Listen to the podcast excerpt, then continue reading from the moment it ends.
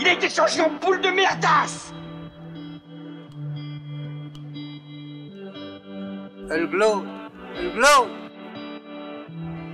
Il faut qu'on pète. Alors moi, il m'épate, il m'épate, il m'épate, il m'épate. Et on lui pèlera le son comme au bailli du Limousin. On a rendu un beau matin. On a pendu avec ce tripe. Flattez-moi. Eh ben la denrée, on est en France. Allez, cul sec Bonjour, bienvenue sur Histoire d'en dire plus. Aujourd'hui, on aborde un autre film de Luc Besson que j'adore. Léon. Eh oui. Allez, c'est parti mon kiki. Donc Léon, ou euh, le professionnel en québécois, les rois des titres, mais qui, reprennent toujours les titres originaux. Hein. Ils, sont, sont pas fous. Hein. J'adore. J'adore le Canada. J'y étais cet été, c'est superbe. Bref, on y retourne. Alors Léon,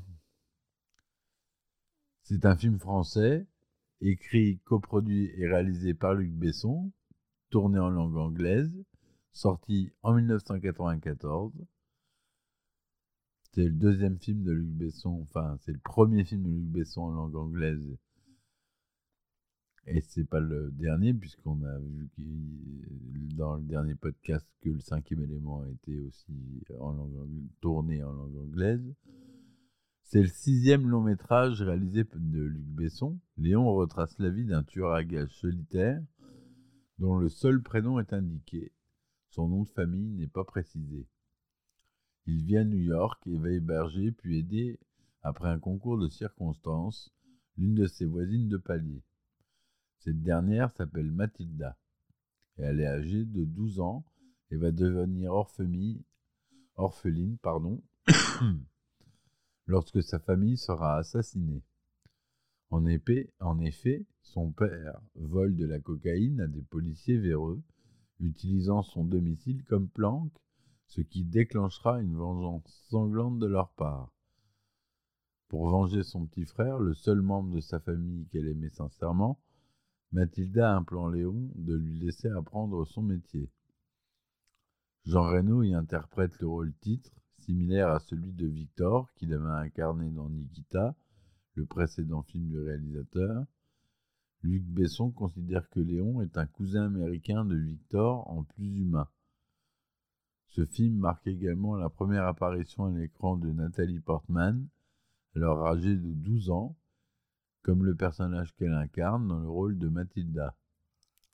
Gary Oldman et Daniel Aiello endossent les deux rôles importants du film, les deux autres rôles du- importants du film. Le film reçoit un très bon accueil du public, aussi bien aux États-Unis qu'en France, contrairement au cinquième élément. Léon est un succès populaire puisqu'il attire dans l'Hexagone un total de près de 3 500 000 spectateurs lors de son exploitation en salle. Aux États-Unis, le film rapporte 19 250 000 dollars. Faut le rapporter au budget du film, vous allez voir qu'il n'est pas le même que le cinquième élément. Du côté des critiques professionnelles, l'accueil est davantage mitigé mais globalement positif. Par ailleurs, il a été nommé à sept reprises au César, même s'il n'en a remporté aucun. Donc c'est euh, produit par les films du Dauphin, qui deviendra EuropaCorp, et Gaumont. La durée est de 110 minutes pour la version euh, cinéma et 136 minutes pour la version Director's Cut. Le résumé est détaillé. Il était une fois à Little Italy. Léon, joué par Jean Reno, est un tueur à gages solitaire et taciturne. Il vit à New York depuis longtemps. Ses contrats viennent d'une seule personne, un mafieux nommé Tony, Danny Aiello, qui opère depuis son restaurant, le Suprême Macaroni. Léon habite aux environs de son donneur d'ordre, dans un immeuble ancien et vétuste de la Little. Le tueur à gages occupe son temps libre en faisant des exercices physiques, en prenant soin de sa plante d'intérieur, une aglaonema, et en regardant des comédies musicales de Jane Kelly dans un cinéma de quartier. Un jour, alors qu'il rentre à son appartement après avoir travaillé, entre guillemets, il croise une adolescente en train de fumer. C'est l'une de ses voisines, Mathilda Alano, donc jouée par Nathalie Portman, assise sur le sol de leur palier. Il réprouve son tabagisme et lui fait savoir. Il comprend qu'elle est livrée à elle-même car elle est pas en classe à cette heure et c'est pas normal. Il perçoit également qu'elle est dans une famille peu aimante dans laquelle elle se sent mal à l'aise puisqu'elle n'a pas elle apparaît à fleur de peau. Quelques jours plus tard, il remarque que Mathilda a visiblement été frappée à l'œil.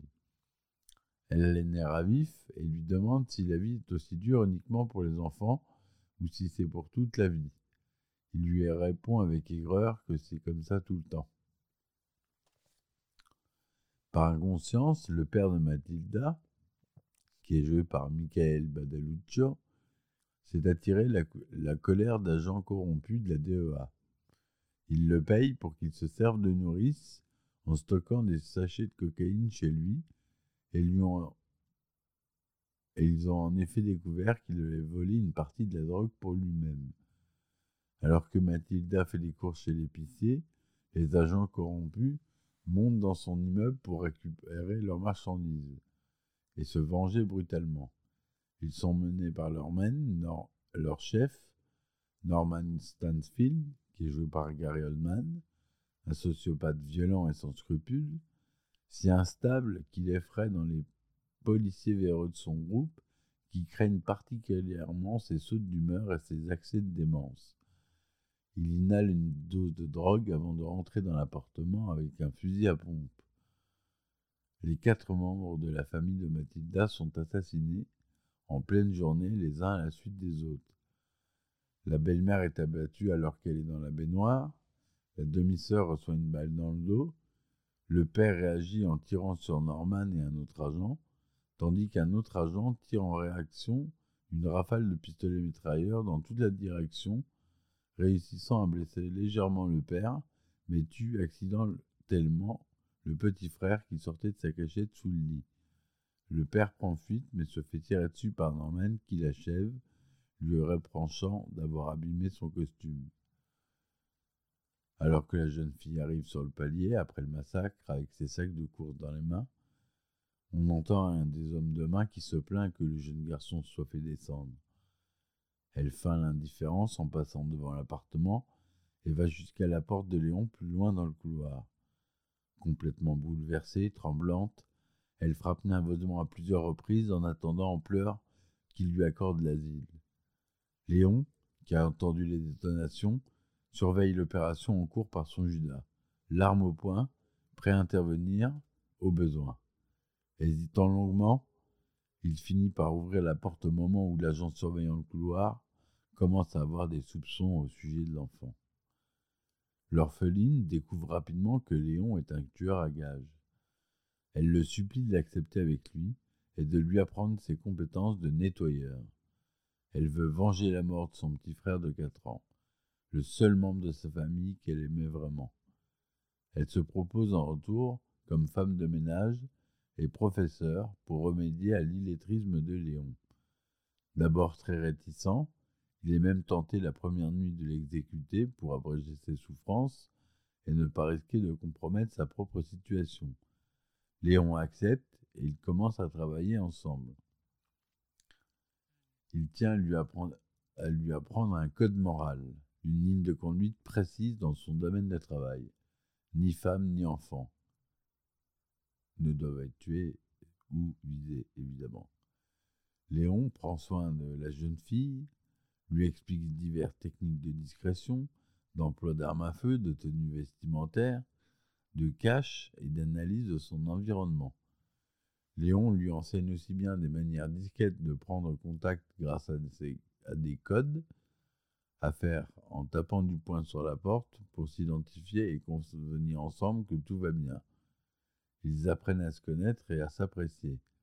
Alors qu'ils deviennent de plus en plus proches, la jeune orpheline affirme à Léon qu'elle est amoureuse de lui, mais il est très troublé et refuse de répondre. La petite fille gagne de l'expérience et augmente sa confiance en elle.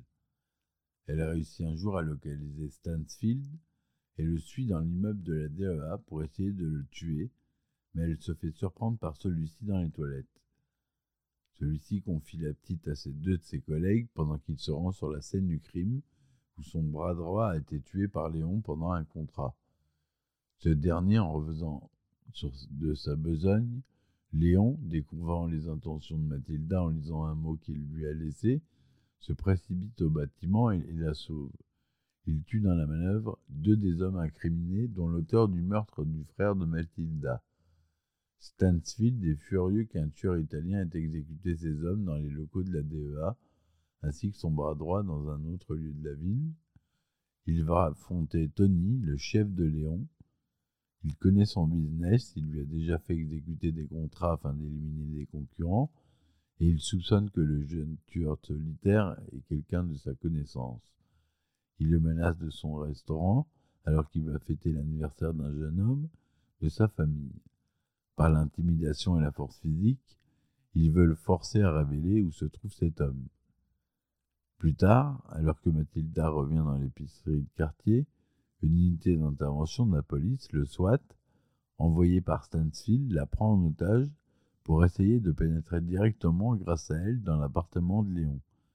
Mathilda reçoit commande de la part des policiers de leur indiquer le code entre eux et lorsque l'un des agents frappe à la porte, la séquence qui est établie est différente du code préalablement choisi.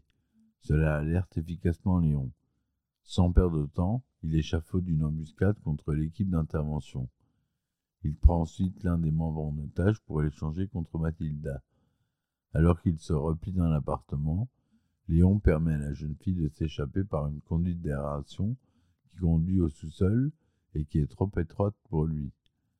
Quelques instants avant que l'assaut soit déclenché, afin qu'elle accepte de partir seule, il la rassure en lui disant qu'il l'aime qu'il ne tient pas à mourir et qu'il va la rejoindre vite. Dans le chaos de l'intervention en milieu confiné, il y a tant de débris et de poussière que Léon, qui porte ensuite un masque à gaz de policier, est pris pour l'un des membres de l'unité d'élite. Il a été blessé par une balle et gît sur le sol de son appartement en ruine. Il se fait rapatrier directement jusqu'au rez-de-chaussée pour y être sommairement soigné. Il est alors vu par les autres membres de la police comme un policier blessé, survivant du massacre. Mais Stansfield, qui était lui aussi au rez-de-chaussée, le reconnaît lorsque son masque lui est enlevé. Il donne l'ordre de rendre désert un couloir qui mène à l'extérieur. Silencieusement, il y suit Léon pour lui tirer dans le dos, lâchement, lorsque personne d'autre n'est présent pour voir à l'œuvre. Il s'agenouille au-dessus de la victime et le raille d'un ton méprisant. Gravement blessé, ayant à peine la force d'en parler, Léon place un objet dans ses mains qui lui explique être de la part de Mathilda. Écartant ses doigts, Stanfield reconnaît la goupille d'une grenade et ouvre la veste du tueur à gage pour découvrir plusieurs engins explosifs attachés à sa poitrine. Il laisse échapper un bref chiotte juste avant qu'une énorme explosion fasse sauter les lieux. Mathilda sort au magasin de Tony, comme Léon le lui avait indiqué au cas où il arriverait quelque chose. Le donneur d'ordre, qui porte le visage des stigmates de violence physique, lui donne une petite somme d'argent en lui expliquant qu'elle n'est pas assez âgée pour recevoir tout ce que Léon a économisé. Il lui précise que l'école doit être une priorité pour elle. Lorsque Mathilda lui demande de lui donner un travail, assurant qu'elle peut nettoyer comme Léon, Tony se met en colère et lui répond sévèrement qu'il n'a pas de travail convenable à offrir pour une enfant de 12 ans. N'ayant nulle part où aller, elle retourne à son ancienne école elle se voit obligée d'expliquer à la directrice tout ce qui s'est passé lorsqu'il lui a fait comprendre qu'elle attend la vérité de sa part. Finalement, Mathilda se rend dans le parc devant l'école avec la plante de Léon. Elle y creuse un trou pour placer l'aglaonema afin qu'elle ait de vraies racines, comme elle l'avait naguère fait remarquer à son défunt ami. Voilà pour le résumé détaillé du film.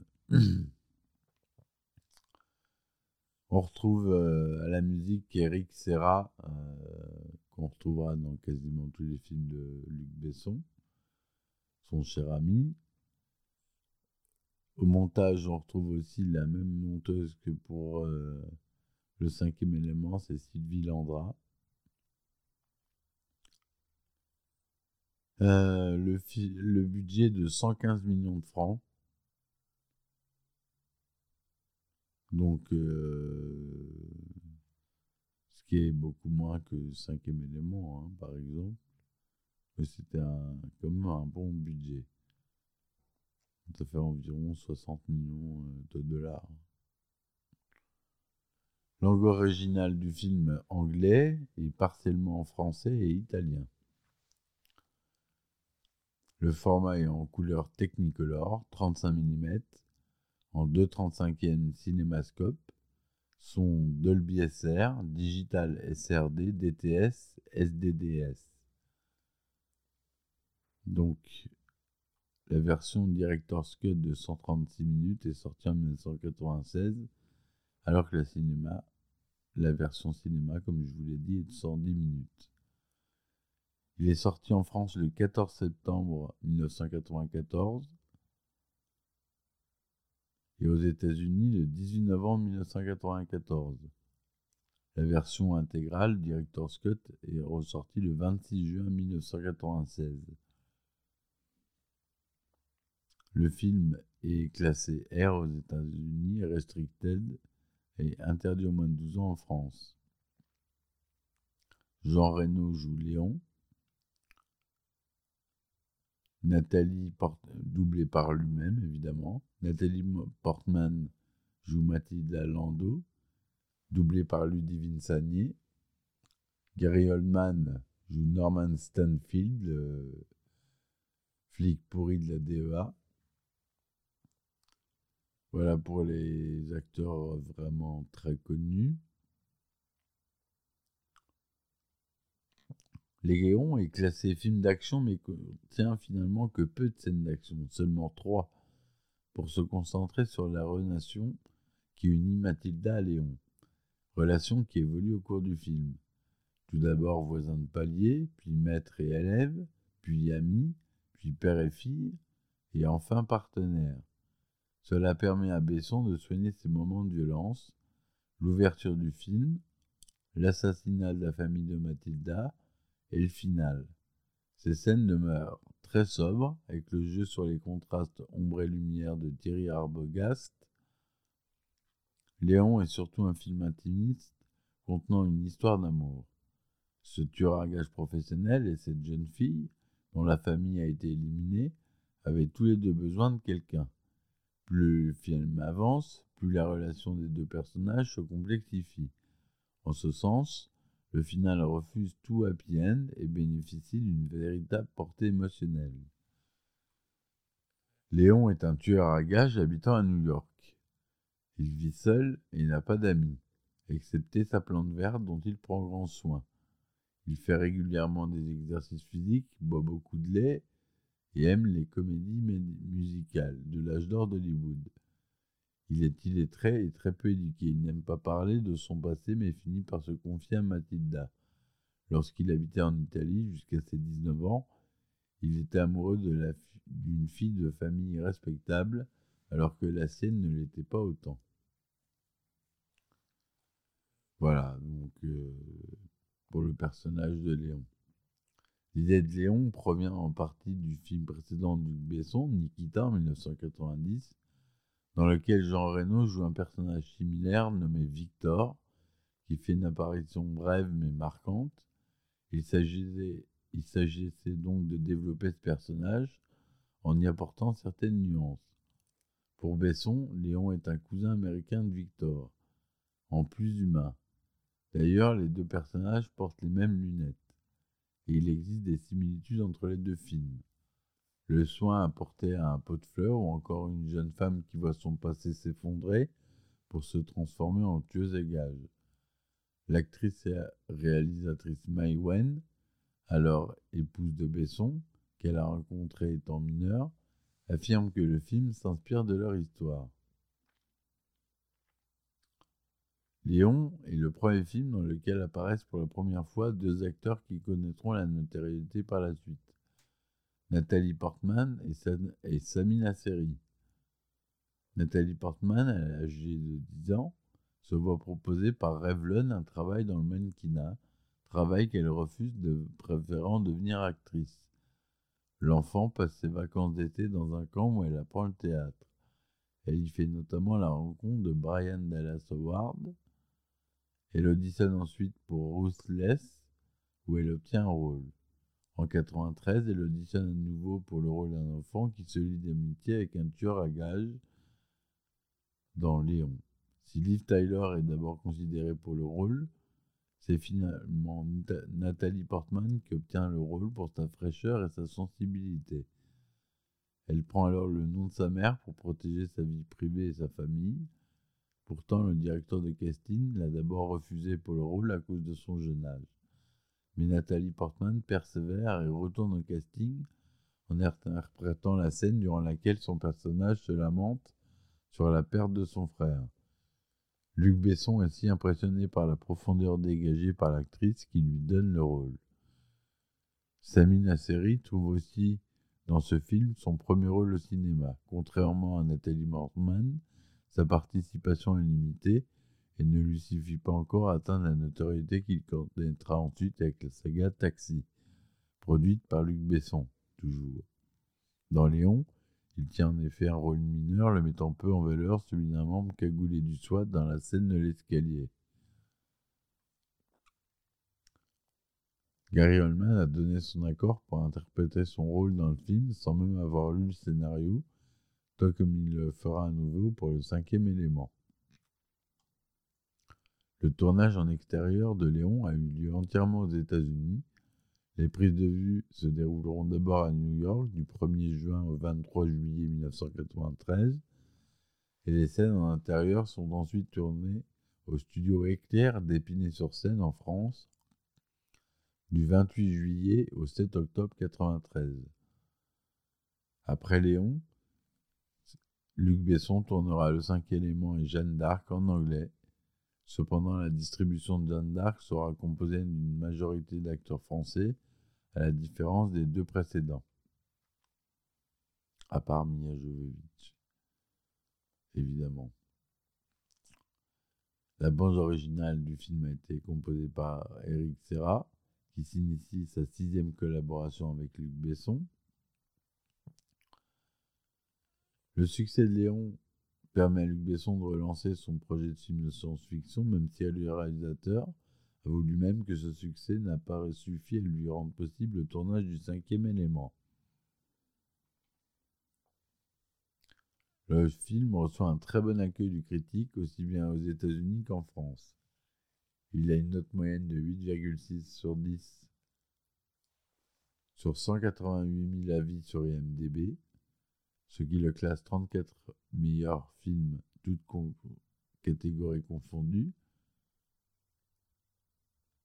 sur Allociné, 3 étoiles et demie sur 5. 79e place des meilleurs films de tous les temps. 96% de, de notes positives sur Rotten Tomatoes avec une nette moyenne de 8,3 sur 10. Léon est un succès populaire, attirant en France près de 3 500 000 spectateurs lors de son exploitation en salle aux États-Unis, le film rapporte plus de 5 300 000 dollars lors de son week-end d'ouverture le 20 novembre 1994 et, finalement 19 250 000 dollars. Léon est également diffusé au Royaume-Uni. Il fait une, recette de 3 400 000 livres. Au Japon, environ un an plus tard, où il, rapporte 112 500 000 yens, ainsi qu'en Suède, près de, près de 21 millions sec de recettes. Léon est nommé à sept reprises durant la 20e cérémonie des Oscars, notamment pour le César du meilleur film, du meilleur réalisateur pour Luc Besson et du meilleur acteur pour Jean Reno. Il n'y remporte cependant aucune récompense, malheureusement. Le film gagne finalement deux prix, le Golden Reel Award du meilleur montage sonore pour un film étranger en 95 et le Lion tchèque du meilleur film en langue étrangère en 96. La version longue, comportant 26 minutes supplémentaires, est distribuée en France le 26 juin avec l'accroche Vous ne savez pas tout. Certaines versions, comportent des scènes supprimées après les projections tests réalisées à Los Angeles avant la, sortie de la version standard. Certaines scènes ont été aussi retirées à la demande des parents de Nathalie Portman, qui jugeait la relation entre Léon et Mathilda trop équivoque.